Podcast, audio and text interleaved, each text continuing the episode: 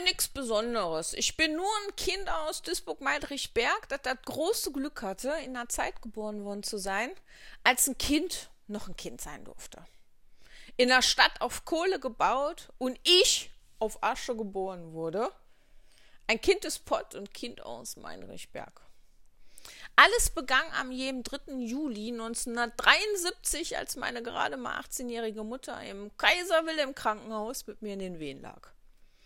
Während mein Vater mit seinen ganzen stolzen 22 Jahren als junger Fasstipi in der Kneipe zwischen Rauchschwaden von Ernte, Rothändel und der guten HB-Zigarette sowie in kühlen Kopi und Asbach uralt mich, das Baby ordentlich pinkeln ließ. Ein Ort, den ich in meiner Kindheit noch öfters sehen werde. Entweder mit meinem Opa Theo, der mich mit zum Skat-Stammtisch mitgenommen hatte, während ich gebannt daneben saß, wenn die alten Herren im Anzug und Hut Zigarre pafften und Skat spielten. Und in dem Alter habe ich echt gedacht, das ist so eine ganz ausgebuffte Art von Mau Mau, was die da machten. Weil Mau Mau, das konnte ich zocken, als ich ja, noch niemals mal ganz bis drei zählen konnte. Und es gibt Fotos von mir, wie ich in ganz ausgeleierten Frottischlawanzug umwogen von Rauchschwaden im Pimpf, der kaum über die Marmortischplatte unseres Eiche-Rustikalstisches gucken konnte, mit Zockerface meine Eltern ins Momo zwang. Ja, da war ich dann am jenen 3. Juli. Ich, die Kleine mit der dicke Bumskopf, wie mein Vater immer so schön zu sagen pflegte. Meine Mutter mit ihren 18 Jahren bekam ich natürlich damals noch vollkommen unehrlich, was mein Opa Theo seinerzeit überhaupt nicht lustig fand, dass den sein geliebtes Ingridchen als Einzelkind aus einer seinerzeit gut gesitteten Familie mit 17 Jahren sich von so einem Arbeiterjungen wie mein Papa hat schwänger lassen und das noch unehrlich. Ja, da war ich aber nun, das Kind. Oh, war gemacht. Und damals wurde da gar nicht lang drum rumgeredet, da musste man dann heiraten, weil sonst gibt es auch keine Wohnung. Unvorstellbar in der heutigen Zeit, ja, aber damals war das so, da gab es nur eine Wohnung für Paare, wenn die also wirklich hieb- und stichfeste Eheabsichten hatten oder eben bereits schon verheiratet waren. Und bis dahin, ja, blieb das Ingridchen eben zu Hause, inklusive der kleinen Bettina mit der dicke Bumskup. Und da lag ich nun, rosa mit blonden Haar in meiner Wiege. Mein Opa Theo wollte allerdings, solange ich in Mamas Bauch war, überhaupt nichts von mir wissen. Sein Ingridchen und der Zimmermannsblach ohne Ehe, nee, was war das für eine Schande. Da aber mein Opa ein Herz aus Gold hatte, hielt das mit dem Stursein ehrlich gesagt jetzt nicht ganz so lange an. Irgendwann brüllte ich mal wieder wie bekloppt in Mamas Kinderzimmer rum, während meine Oma Elisabeth mit Kochen beschäftigt war und ich muss euch sagen, an der Stelle habe ich keine Ahnung, wo meine Mutter war. Ich habe da echt nie nachgefragt, weil ich wollte lieber immer hören, wie ich die kleine Rosa Bettina mit der dicke Bumskopf Opas Liebling wurde. Nun, ich schrie auf jeden Fall in diesem Zimmer mit meinem lauten Zimmermannsorgan rum, was da Zeug hält. Damit die Leute in der Nachbarschaft aber nicht zu tratschen bekommen, musste mein Opa jetzt zu mir rein und sollte mal gucken, was denn da schon wieder los ist mit mir. Ja, und da lag ich nun, mit verheulten Augen und schaute meinen Opa an. Aber ab da, wo mein Opa dann das erste Mal so über die Wiege guckte und der mit seinem runden Gesicht und den roten Wangen mich sehr da fingen meine Augen wohl an zu leuchten und ich hörte auf zu heulen und das war Liebe. Ab dem Moment, da waren dann mein Opa Theo und ich ein Match. Wir erlebten viele wunderbare Erinnerungen meiner Kindheit miteinander, von der ich die eine und andere Geschichte gerne noch mit euch teilen werde. Meine Eltern und Familie die gab's da ja eben auch noch und Leute, da war echt eine Menge Familie, die an der Stelle jetzt noch ins Spiel kommt. Nach meinen Kinderfotos zu urteilen, musste ich gerade so im Krabbelalter gewesen sein, als meine Eltern geheiratet haben. Damals noch ganz in schwarz gekleidet. Als ich meine Mutter später irgendwann mal fragte, warum die denn zur Hochzeit schwarz getragen hatte, bekam ich zur Antwort, dass die damals schon ganz schön in Trauer war. Eine Art Humor, den ich als Kind aber überhaupt gar nicht kapierte und einfach dann, wie so viele Sachen auch, mit dem Schulterzucken an Akta legte. Nun, aber da kam jetzt eben jedenfalls die Familie väterlicherseits ins Spiel. Und da war eine Menge Familie, die da so ins Spiel kam, denn wenn eines die Eltern meiner Vaters gut konnten, dann war das Kinderzeugen. An der Stelle muss ich auch wirklich erwähnen, das mein Vater bis heute ein Rätsel ist, wie seine Eltern in einer 55 Quadratmeter Bude, in der bereits schon ein paar Kinder lebten, noch die jüngsten Kinder, nämlich seine Schwester Hanni, gefolgt von der Schwester Katrin und mein Papa den Reinhold und der jüngste Bruder der Jochen noch gezeugt werden konnten. Nun, meine Oma lebte jedenfalls in einer der Barackenhäuser von dem Meidrichberg als Chefin der Großfamilie. An meinem Opa väterlicherseits habe ich überhaupt gar keine Erinnerung. Die waren damals schon geschieden und da habe ich auch leider keine Geschichten, die ich euch darüber erzählen kann. Nun, aber meine Oma Maria, das war jetzt wiederum wieder so eine Oma, wie man die sich als Oma nur so vorstellen kann. Die war ganz kräftig gebaut, mit in Wellen gelegten dicken schwarzen Haaren und ihr unterer Frontzahn stand immer etwas nach vorne ab. Das ist mir immer besonders aufgefallen, wenn meine Oma laut lachte und Leute, meine Oma, die konnte echt laut lachen. Das laute Lachen, das fand ich als Kind allerdings unfassbar grässlich. Aber heute, mit über 40 Jahren später, muss ich feststellen, Scheiße. Ich bin Oma Zimmermann, allerdings ohne Kittel und ohne schiefen Frontzahn. Oma Zimmermann mit der Legewelle und den abstehenden Zahn trug stets Rock mit Bluse und Kittel. Und es gab besonders auch einen ganz schicken Sonntagskittel. Weiß mit kleine Blümchen dran.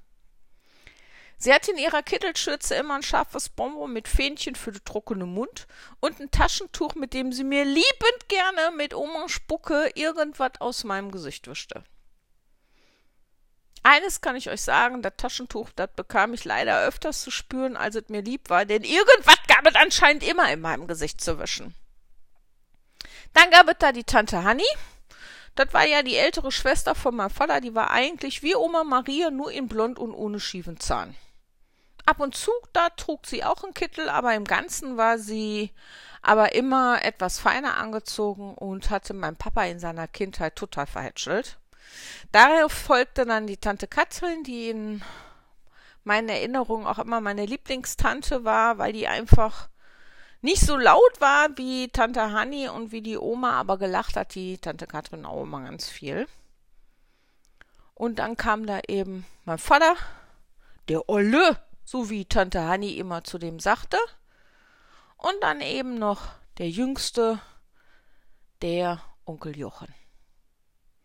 Das laute Lachen und das Resolute, das muss ich allerdings sagen, haben wir alle Zimmermannsplagen von der Oma im Blut. Da ich ja nun nicht aber das einzige Kind in der Sippe war und die nun folgenden Personen viel Anteil an den Geschichten aus meiner Kindheit haben, gab es da noch mein Lieblingscousin de Micho, der mir wie ein großer Bruder war. Und zwischen de Micha und mir, da gab es noch mein Cousin de Markus. Genannt Schuri, das schönste Blach aus Duisburg-Beck.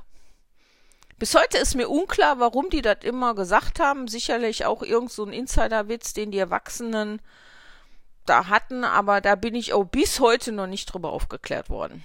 Ich vermute, es lag wohl daran, weil Markus als Kind noch lange nach dem Schleifchenschuhalter Schuhe mit Klettverschluss tragen musste und diese oft auch noch auf links trug. Irgendwie war Nat mit dem Schuhe anziehen nicht so dem seine Stärke gewesen. Nun, das waren jedenfalls die Menschen, die bis zu meinem Grundschulalter an meiner Seite waren und da ich dem Micha sein Liebling war und er der meine, war das natürlich selbstverständlich, dass ich immer ein Teil seiner Bande war. Seine Bande, das war mit Abstand die wohl coolste Bande aus Meinrichberg. Wir Kinder, wir lebten alle in Meidrichberg, was natürlich dann schon mal ganz gut war, wenn man sich zum Spielen treffen wollte.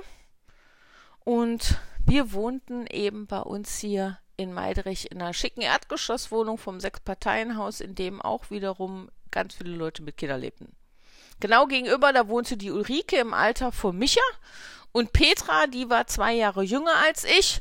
Und nebenan im Haus, da gab noch die schöne Nicole mit ihren langen blonden Haaren, die mein Alter hatte und ihrem Bruder den Frank, der wiederum so alt war wie die Ulrike. Und gar oben im Dachgeschoss noch die Erika im Alter von Frank und Ulrike und die zwei Brüder, der Sven und der kleine Dennis. Seltsamerweise muss ich bei Dennis immer an den Willi von der Biene Meier denken, weil ich zwischen ihm und mir immer irgendwie die Parallelen der zwei Zeichentrickfiguren sah. Bis heute. In meiner Erinnerung sehe ich ihn vor mir, bildlich noch, wie er ausgesehen hat, höre aber die Stimme von Willi, die laut rief, Maja, wo bist du? Maja! Und ihr drei könnt mal raten, wer in den Erinnerungen wohl immer die Maja war. Da wohnten wir nun alle auf der tollen Düppelstraße. Als die Welt noch für uns in Ordnung war und spielten alle gemeinsam drüben im Wäldchen, genannt auch die Schonung, die Schlackeberge frei nach dem Motto morgens rein und wenn die Laternen angehen, dann kommst du aber nach Hause. Alle waren wir Kinder von Malocha-Familien, dessen Stolz der Manta oder Opel Kadett vom Vater waren, wo alle nicht viel hatten, aber ehrlich, wir auch nicht viel vermissten. Denn wenn wir eins hatten, dann war es echt viel Fantasie, ein Schweizer Taschenmesser, die Disco-Roller und ein Fahrrad und mehr brauchte man damals nicht für eine tolle, glückliche Kindheit. Und diese Kindheit, die verbrachte ich in den Straßen von Meidrichberg wo zur Adventszeit die Engelchen noch Plätzchen backten und der Eismann mittags bimmelnd die Straße lang fuhr und wenn man echt viel Glück hatte, die Mutter einmal 20 Pfennige für eine Kugel Eis aus dem Küchenfenster geworfen hat. Und da war ich nun, die kleine Bettina, die jüngste der Familie Zimmermann und das Mädchen der Sippe und mag es sein, dass es körperlich echt den Anschein hatte, ich bin Mädchen, so war ich innerlich bis heute echt ganz weit davon entfernt, mich wie ein Mädchen zu benehmen. Wie sollte ich denn echt auch zum Mädchen werden? In der Obhut und am Pullizipfel hängt meines Cousins de Micha und seiner Bande. Egal, was die Jungs machten, Bettina war dabei. Doch bevor ich von den Jungs lernte, wie man sich auf den Straßen durchzusetzen hatte und ein klares Wort echt mehr wert ist als Heulen im Muttis Kittelschürze, verbrachte ich viel Zeit mit meiner Mama bei meinem geliebten Opa Theo, dem Opa stets im Anzug und mit Hut. Meine Oma Elisabeth, die war damals schon ziemlich krank, wodurch meine Mama echt viel Zeit mit mir bei meiner Oma und meinem Opa verbrachten. Mein Papa arbeitete bei Thyssen, wie so viele Papas in Meidrichberg, denn Thyssen war damals so der Arbeitgeber. Und entweder waren sie auf Stahl oder unter Tage in der Kohle. Was anderes gab es da nicht großartig. Hast du damals dann in der Schule die Kinder gefragt, ey, was macht denn dein Vater? Dann war in der Regel bei dem einen davon, am Malochen bei Thyssen. Oder auf der Kohle. Und die Mutter, die war Hausfrau. So war das damals. Ebenso die Tatsache, dass aufgrund der Wechselschicht, in der alle Fallers mal locht haben, das Mittagessen Punkt um 14 Uhr gab. Und entweder kam da der Vater gerade von der Schicht oder musst du zu Schicht. So war das damals bei uns Meidricher Kinder. Hast du dann um 14 Uhr auf die Straße geguckt, hatte man einen Strohballen, wie in einem der geliebten Bud Spencer und Terence Hill Filme, durch die Straße haben wehen sehen. Und manchmal, wenn man echt so ganz genau hinhörte und ganz, ganz still war, dann hört man auch leise die Westernmusik dazu. Nur musste man dazu auch ganz still sein, was uns echt selten gelang. Hm. Bevor ich aber nun das Alter hatte, dass man mich mit Latzhose und den selber gemachten Hasenohren Schleifchenschuhe auf die Straße schicken konnte, ging ich immer mit meiner Mama nun bei der Oma und bei der Opa Theo in die 75 Quadratmeter Mietgenossenschaftswohnung in der ersten Etage in Meidrichberg.